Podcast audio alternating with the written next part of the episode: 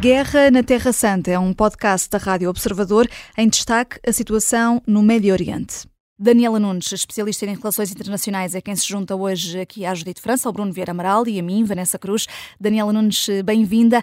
Comecemos pelo papel do Irão e do Hezbollah neste conflito no Médio Oriente. Depois da morte do vice-líder do Hamas pelas forças israelitas, esta semana o Hezbollah diz que está agora mais do que nunca corajoso, preparado para uma guerra. Mas é justo dizer que o grupo xiita e o próprio Irão têm estado fora desta guerra? Olá, Vanessa, boa tarde. Hoje um bocadinho anasalada porque não consegui fugir aos vírus próprios da época. Um, não, não é justo para, para responder à pergunta, mas uh, seria justo dizer que outros, como por exemplo os Estados Unidos, uh, também têm estado completamente ausentes do conflito. Uh, acho que não também. E, e, atenção, não, isto não é uma crítica. é só para dizer que a mesma moeda tem sempre duas faces. Uh, a situação uh, dos vetos sucessivos nas Nações Unidas, por exemplo, um, também é uma forma de envolvimento na guerra, a meu ver, e, quer dizer, só não é uma forma uh, bélica. Portanto, isto para dizer que há a esta altura uma série de, de, envolvidos no conflito, para além, obviamente, dos, dos protagonistas, Israel e, e o Hamas. Agora, em concreto, o caso do, do Hezbollah tem estado a inspirar particular preocupação, porque parece haver agora um, confronto quase paralelo, não é? As coisas na, na fronteira entre Israel e, e o Líbano de onde é, aliás, originário este grupo e, e, que é diretamente financiado pelo Irão, as coisas uh, tinham estado mais ou menos calmas desde 2006 e agora uh, voltamos a viver um momento de altíssima tensão e, em especial, esta semana está a ser eh, complicada no que diz respeito ao incendiar desta, desta tensão entre Israel e Beirute. Uh, recordo aqui que na terça-feira, como estavas a dizer, Vanessa, o, o número 2 do, do Hamas foi morto na capital libanesa e na sequência desse episódio um, os, os, representantes do, do Hezbollah vieram prometer que Israel não, não ficará impune. Não sabemos ao certo que represálias vão ser estas prometidas pelo, pelo Hezbollah, Uh, mas sabemos que, se, que, o Hezbollah se trata de um grupo terrorista cujo ADN é semelhante ao de outros, como o próprio Hamas e, e como a própria Jihad Islâmica, e sabemos também que os representantes deste grupo uh, nunca deixam de fora de, destas suas declarações e destas ameaças uh, a componente norte-americana de tudo isto. Ou seja, eles têm sempre a preocupação de frisar ou não, não, não, talvez não a culpa, mas pelo menos o patrocínio americano uh, em quaisquer questões e episódios como este de terça-feira. E, portanto, porque é que é importante e, e o, que é que eu, o que é que eu estou a querer dizer com isto? É que o perigo espreita e não espreita apenas em Tel Aviv. Uhum. Uh, Daniela Nunes, o conflito está a subir de tom, como aliás uh, já vimos, para já é de âmbito regional, eh, mas corremos cada vez mais o risco de ter uma terceira guerra mundial.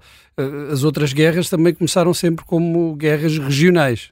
Exatamente, esta, esta pergunta quase que automaticamente deriva da, da anterior, porque de facto o que nos inspiram estes episódios e estas ramificações constantes de um conflito que começou por ser entre Israel e o Hamas eh, é uma possibilidade efetiva de internacionalização da guerra porque agora, ao contrário do que acontecia um, em outubro, nós ligamos a televisão e a rádio e o que vemos e ouvimos acerca desta problemática no Médio Oriente não se cinge exclusivamente ao, ao domínio das ações israelitas ou do Hamas.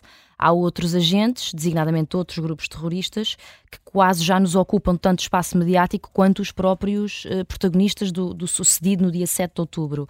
Um, e, e, isto é um sinal claro de uma coisa que qualquer especialista em relações internacionais aprende desde muito cedo, que é um, o mundo está todo ligado, e a política externa de um país não está só, ou melhor, não só está ligada à dos outros, como pode influenciar e contribuir fortemente para a definição da política externa desses outros.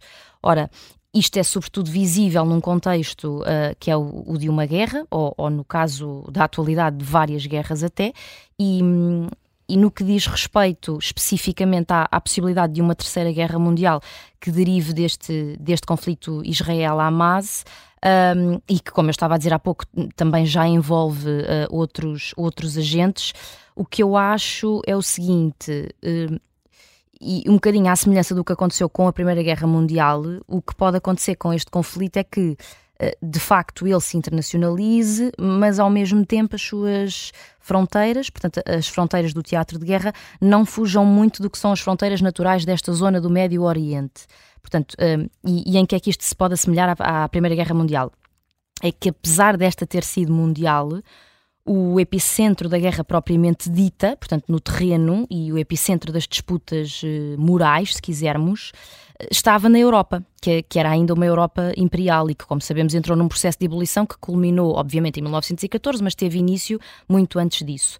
Ou seja, podemos estar desde o dia 7 de outubro a assistir a uma espécie de prelúdio de um conflito um, que se tornará um dia global, não sabemos. Eu, eu não vou dizer que não, apesar de, evidentemente, também não poder dizer que sim com toda a certeza, mas acho que essa hipótese já se tornou um, demasiado clara para todos nós e, e, e, já não deve haver muita gente a achá-la um, completamente absurda pelo andar da, da carruagem, não é? Uhum. Uh, e é neste contexto, Daniela, que, uh, entretanto, o secretário de Estado norte-americano, Anthony Blinken, e o enviado especial dos Estados Unidos, Amos Hochstein, uh, chegam esta sexta-feira ao Médio Oriente. É a quarta vez, de resto, que Blinken faz esta viagem nos últimos três meses, desde esse dia 7 de outubro, mas agora não vai sozinho. É uma visita de peso, sendo dupla, para tentar conter esta escalada. É uma corrida contra o tempo perante os desenvolvimentos dos últimos dias.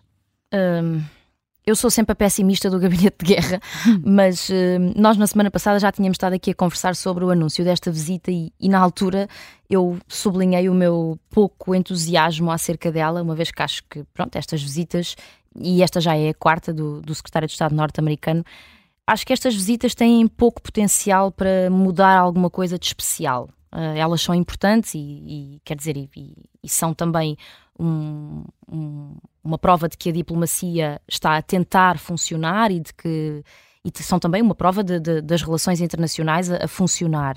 Um, mas, no fundo, uh, já é um dado adquirido, por um lado, o apoio inquebrantável de, de Washington a Tel Aviv, por outro lado, também já é certo que o papel de Blinken nestas visitas tem sido sempre o mesmo, que é, é o de tentar, e, e, pronto, e sem surpresa, não é? É o de tentar travar a escalada do problema e, sobretudo, uh, a escalada do problema para além desse tal domínio exclusivamente Israel-Hamas.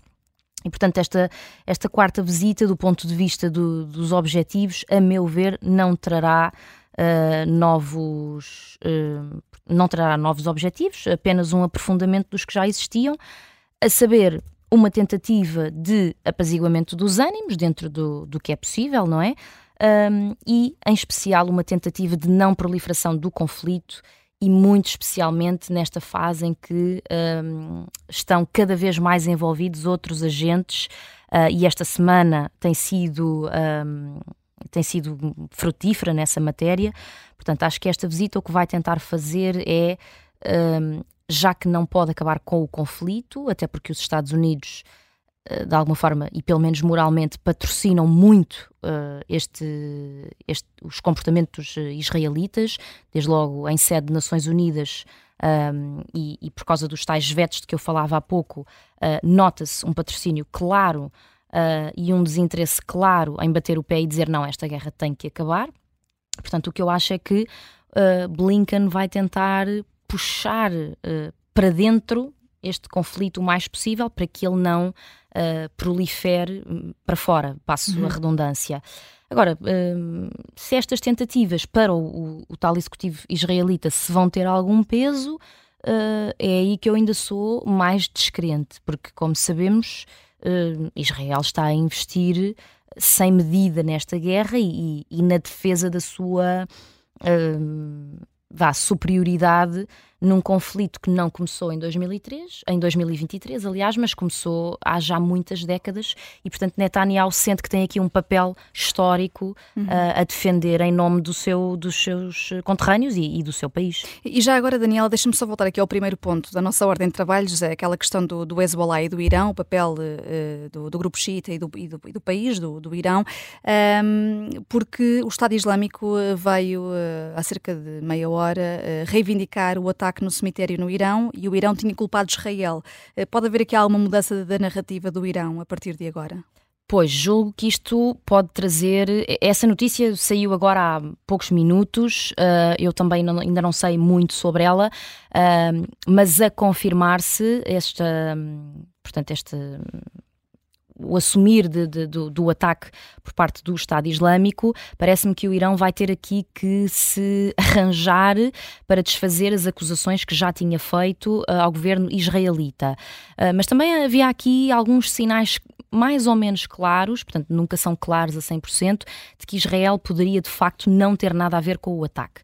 E, e esses sinais tinham sobretudo a ver com uh, o ADN do ataque, que é um ADN pouco próprio israelita, pelo menos é assim que, que o descrevem os, os, especialistas militares que estão mais por dentro destas estratégias e das táticas uh, historicamente adotadas por uns grupos uh, e não adotadas por outros.